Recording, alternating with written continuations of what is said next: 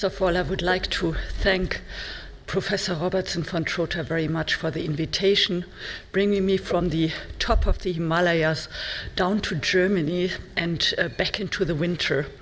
And uh, in fact, I enjoyed the, the talks with the colleagues yesterday and also this morning. I had wonderful talks in the uh, in the uh, break, and in fact, I hope I can give you now some insights of a completely different world, which actually seems to be from a different planet, I have sometimes the feeling. It's a kind of Shangri La. And you have heard that I'm usually living in Nepal. And I used to come to Nepal 36 years ago to a country which was still like a little paradise. And when I'm visiting Bhutan nowadays, it reminds me very much on what uh, Nepal has been before. Nepal now a conflict-ridden country with a lot of difficulties for the society, which is a complete in-between society actually. And uh, Bhutan now, after the elections for democracy, which recently took place, starting to develop into something where, where nobody knows where it is going to, and being extremely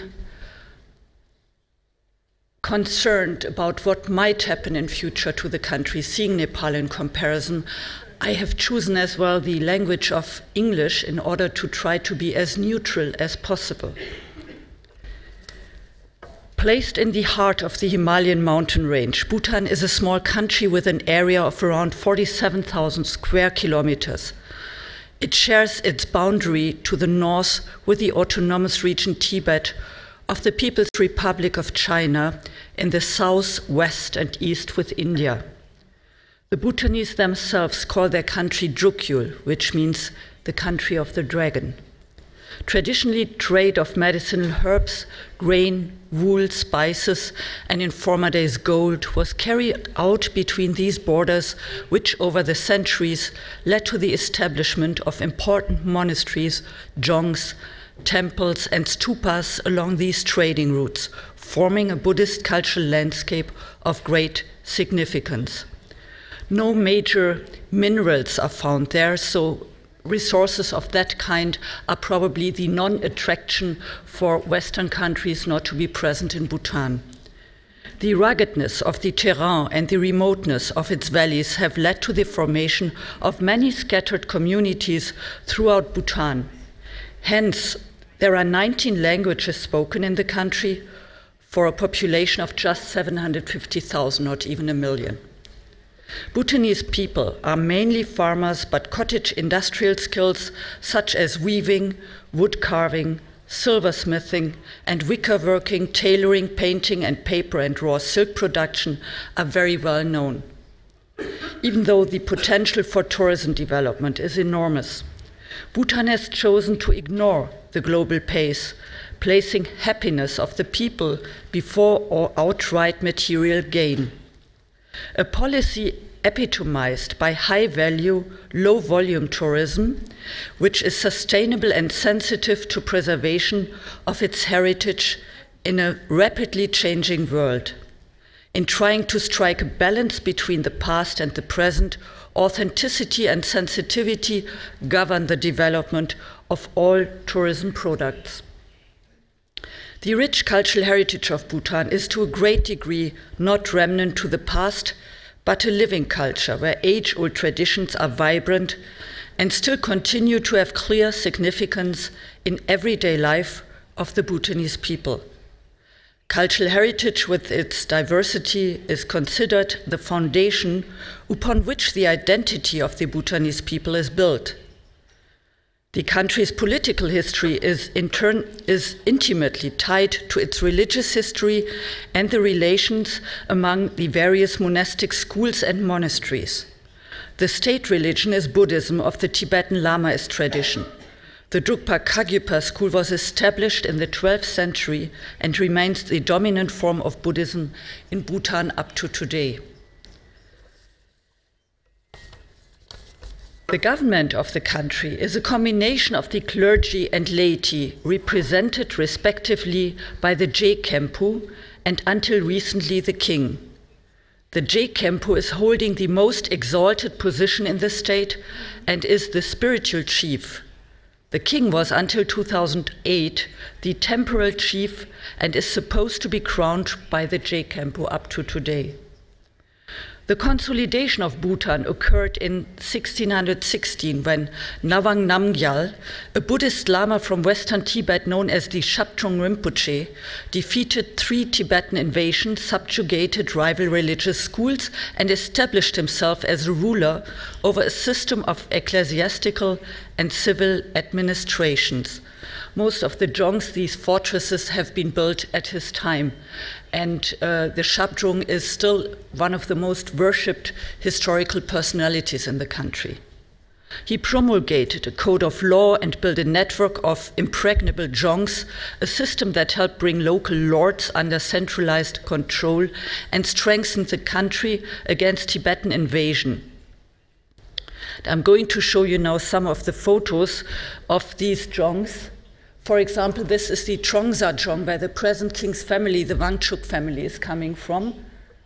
This is the Punakha Dzong. Punakha was the capital of Bhutan for several centuries until in the middle of the 20th century, Thimphu was elected by the people as their new capital.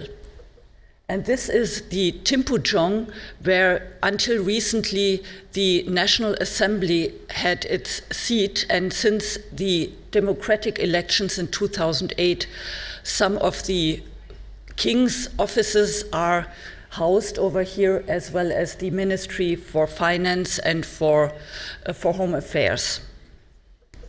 Here we see the Je Khenpo next to the newly wedded couple of the fifth king and his wife Jetsun Pema. And in the back, you see Rahul Gandhi, as well as two of the former king's four wives. And this brings me to the fact that in Bhutan we have different systems in the society of polyandry as well as of polygyny. And the present king decided only to have one wife. After the death of the Shabdrung in the 17th century, death, infighting, and civil war eroded the power of the Shabdrung for the next 200 years when in 1885 Ugen Wangchuk, the, people, the penlop or chief or governor of Trongsa, was, was able to consolidate power and cultivated closer ties with the British in India. In 1907, Ugen Wangchuk was elected as the hereditary ruler of Bhutan, crowned and installed as the head of state, the so called Druk Gyalpo, the Dragon King. Much of Bhutan's modern development has been attributed to this first king. Internal reforms included introducing Western style schools, improving internal communications, encouraging trade and commerce with India, and revitalizing the Buddhist monastic system. Ever since, Bhutan slowly opened under the following kings of Druk or, or Druk Gyalpos or dragon kings. In 1972, the famous fourth king, Jigme Singye Wangchuk, ascended the throne at the age of only 20. He emphasized modern education, decentralization of governance, the development of hydroelectricity and tourism, and improvements in rural developments. He was perhaps best known intern- internationally for his overarching development philosophy of gross national happiness, which recognizes that there are many dimensions to development and that economical goals alone are not sufficient. And I'm coming back to that later. Satisfied with Bhutan's tra- transitioning democratization process, this fourth king abdicated in December 2006 rather than wait until the promulgation of the new constitution in 2008. His son, Jigme Khesar Namgyal Wangchuk, became the fifth king, the Druk Gyalpo, upon his abdication. At only 28 years, the present king was made the world's youngest monarch. The fifth king, or Druk Gyalpo, is educated in US and Oxford And like his father, he has a modern view of Bhutan and the reforms he sees as a necessity for the development of the country. He is now, after the first elections of 2008, the constitutional monarch of Bhutan with his wife Jetsun Pema, whom he married in October 2011. And I tell you, I was there, it was a feast, not with the outside population of the world, of the nobilities of the world, but it was a feast with the population in Bhutan. On at the Punakha Dzong, the main uh, marriage ties were not and later, the king and the queen and the whole family were having a huge festival in Thimphu itself together. Talking about Bhutan's democracy process. Bhutan's first democratic parliament election was conducted on March 2008. For the first time, the Bhutanese voters went to one of the country's 865 polling stations in order to elect 47 members for the National Assembly, the so called lower house, because Bhutan orients itself to Westminster. The National Assembly forms the party based part of Bhutan's new democratic parliament. The election of 20 individual members for the National Council, the upper house, was already conducted shortly before the main election, and in addition to which the king nominated five members. All of the international election observers announced that they were pleased with the conduct of the elections, and so too was the EU's election observation mission. And they do a lot in this area, the EU. The election campaign for the parliament was played out between the only two approved parties in Bhutan, namely the People's Democratic Party, which was a completely new party, and the Druk Phuensum Tshogpa, which is a so called development party consisting of former ministers and uh, uh, quite well known personalities. Among the total 94 nominated candidates in the 47 constituencies, 10 were women. The election was conducted in a peaceful manner without interruptions and with a very high voter turnout, almost amounting to 80 percent. The high election turnout provides the recent democratically elected parliament with a high degree of legitimacy within the population. When looking at the observations made on the polling stations and the registered number of voters, it can be claimed that female voters are the most political active because there were over 161,000 female voters against only 157,000 male voters. The Druk Phuensum Tshogpa, the Development Party, won the elections with a surprisingly good result. All development parties' candidates have solid experience. Among them are five former ministers, public servants, and highly educated people. On the part of language usage, it can be noted that only Dzongkha, the official language in Bhutan, and English were accepted in the printed material regarding the elections. The newly elected prime minister is Jigme Thinley, who also acted as a prime minister in the previous government under the king.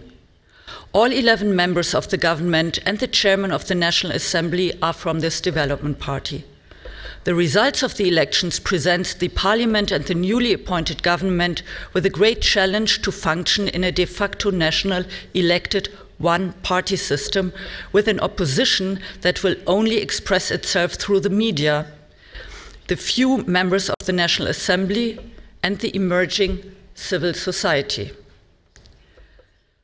By the Constitution, the young king is also mandated as the protector and guardian of the Constitution in the best interests of the people.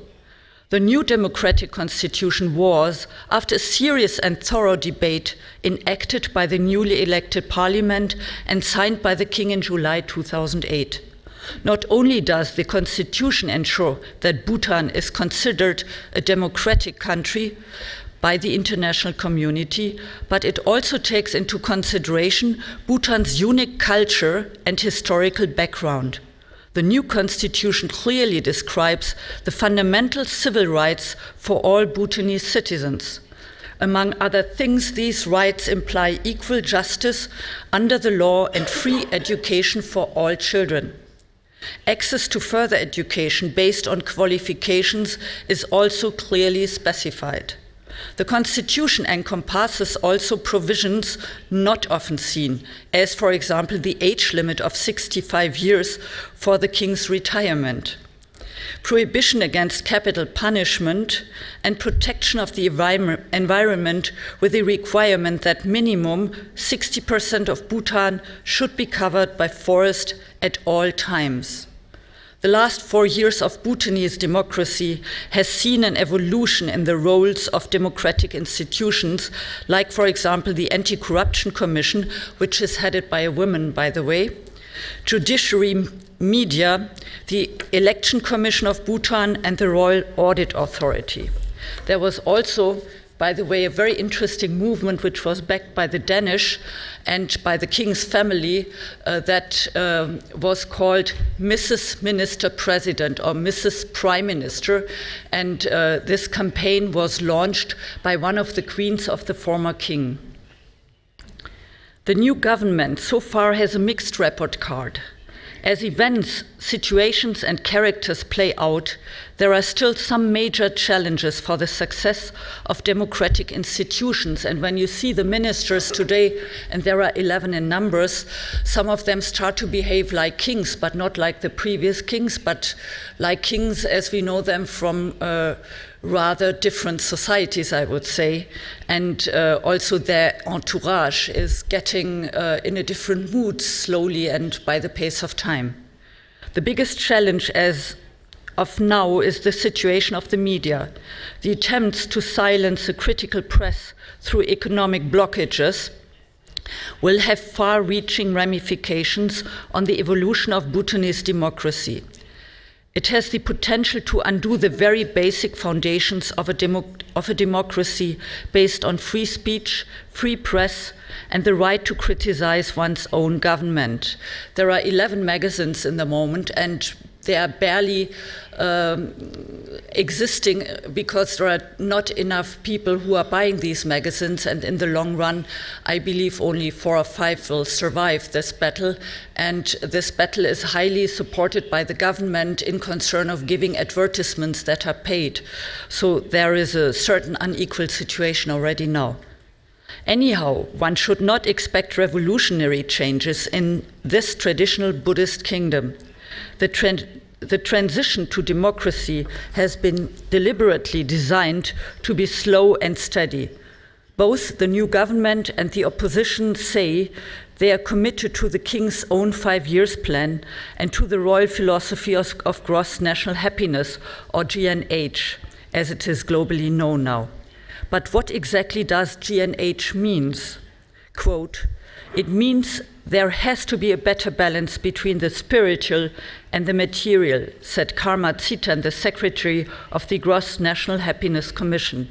Quote, whatever choices we make from now on, whether it's to do with urbanization or globalization, or the type of economy we develop, we will make sure it is in harmony with our tradition, our culture, and the environment. And I'm going to show you now some of the pictures that show some of this cultural environment. Uh, as I said, Bhutan is a completely traditional Buddhist society where all the people, f- up from their childhood, are brought up to obey and obey in a, in a positive way uh, certain uh, dignified rules concerning ethics towards uh, humankind. And uh, when you look at the dzongs and the temple sites, and the dzongs are fortresses, as we heard before, uh, that house the ecclesiastical as well as the governmental board.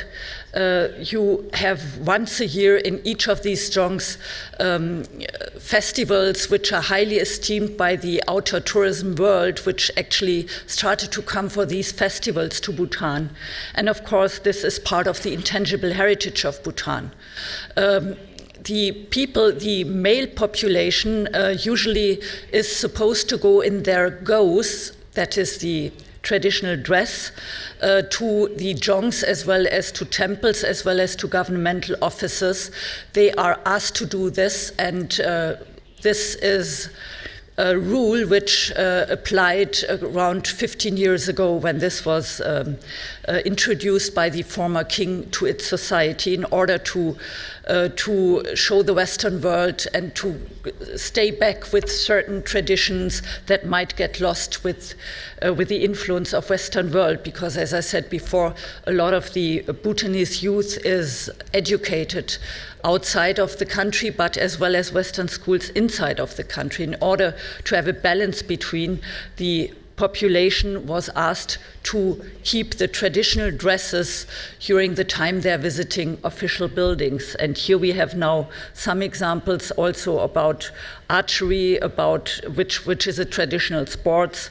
Then here in, on each monastery, on each dzong, you can see these signboards, not only um, reminding tourists what, what you might first think is a reminder for tourists. No, it is a reminder also for the entire population to be dressed in their traditional dresses as you can here see um, uh, females in their so-called kiras. And it's wonderful to be in Thimphu and seeing a mixed population, partly wearing Western clothes, partly wearing traditional clothes. And I've seen this in Nepal around 30 years before. Uh, slowly emerging out of Nepal, now only Western clothes and uh, the jeans culture over there. In Bhutan, the government is highly concerned about keeping the so-called 13 traditional crafts and arts as a part of the traditions that are um, that are protected. And there is one school in which you can learn over the years uh, several of these uh, traditional skills. And I'm showing you. Uh, I just showed you the weaving tradition. They have just uh, inaugurated a textile museum and a textile institute where you can learn this art. And uh, this is something which brings a lot of income to the women from all over the country. And uh, well, there are even whole villages where only craftspeople are living who are involved in arts and crafts, like this Rinchengang village. And uh, there is the Zorig Institute, which is introducing these 13 different uh, arts and crafts. And I'm just showing you some of the young people who are learning over here and who learn carving, who learn painting, especially thangka painting and wall painting, but also embroidery and application forms. And then wood carving is part of what you learn in the Zorig Institute. And when we turn to the countryside and to the uh, but also to the urban areas like Thimphu and Punakha, you still see these beautiful farmhouses, which are made out of um, compacted earth, where you have a barn in the in the ground floor, then the living area in the first floor, and of course in the third floor you have an attic made out of partly bamboo, and uh, there you you have a storage place. And um, on the outside walls, you usually use paintings of fertile symbols. And uh, in fact, uh, this is also part of the Zorig Institute to introduce the use, how to use traditional symbols which are still applied on the outside walls. And here you have some of the very few remaining uh, rammed earth buildings which are existent still in Thimphu, but I believe, unfortunately, they will also uh, be demolished after some time. And this is Thimphu city today, mainly uh, consisting of concrete buildings, but all um, have the traditional uh, motifs uh, in, in this is actually per law uh, told to them that they have to uh, take the official motives and designs when building new apartment houses, like you can see here, for example. And uh, the National Library, made partly out of stone, is still a symbol for both, for the traditional way of living in as well as the modern uh, uh, of the modern way. And when we talk now about the cultural heritage of uh, um, of the, the, the background of the UNESCO, UNESCO tried to have a contract uh, especially the World Heritage Center, for many years, UNESCO tried to have a contract with Bhutan signed uh, to, uh, to depict some of the heritage sites in order to. Uh, to put them onto the World Heritage List, Bhutan didn't want that. The king in those days denied to get in, included into the World Heritage List because he said if we once have uh, international bodies uh, given the way into our country, we don't know where this is ending, and we want to have our own say in our own cultural heritage. And when you look at a place like Wangdue Phodrang, which is one of the uh, few fortresses built under the Shabdrung's uh, time in the 17th, uh, 18th century, um, this was the original structure of the 17th, 18th centuries, and unfortunately, some of you might have heard that this was completely burned down in the last century, and this place was un on, onto the tentative list of UNESCO because, last not least, UNESCO could uh, convinced the new government, Thinley, the prime minister, to sign this convention of UNESCO heritage, of the World Heritage Center. And unfortunately, this wonderful heritage place burned down last year, and now they will rebuild it. But then, of course, UNESCO, with its authenticity approach will not be able to put this on the list again. Unfortunately, and the irony is that around Wangdue Phodrang, there was the old city of Wangdi, and this was supposed to be torn down after a couple of years, and a new settlement was built next to Wangdue Phodrang to settle, to resettle the people living in the old bazaar over here because of the threat of uh, fire outbreaks. And the irony is that the fire outbreak happened at the Wangdue Phodrang fortress itself and not at the old bazaar because uh, of its huge. That's what people think. And look at this new development now. Many people are not happy with that.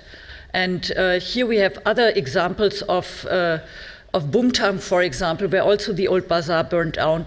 And the new bazaar here, after people's decision, is built up in a different manner, in the traditional way. And uh, coming last not least to the solution probably for Bhutan in concern of cultural heritage uh, and I'm talking about the Paro Valley. In the Paro Valley, you have the Paro Dzong as well as the Paro um, watchtower where the museum is housed today. And you have again the intangible heritage. Most of you might know the very uh, well known Paro dances for, for which tourists from all over the world are coming to the country. And there is the Kyichu temple from the 7th century, as well as there are different places, different temples, like here in Kyichu, where the local people are trying to conserve their heritage, but coming back now to the Buddhist tradition. In Buddhist tradition, nothing is made for eternity.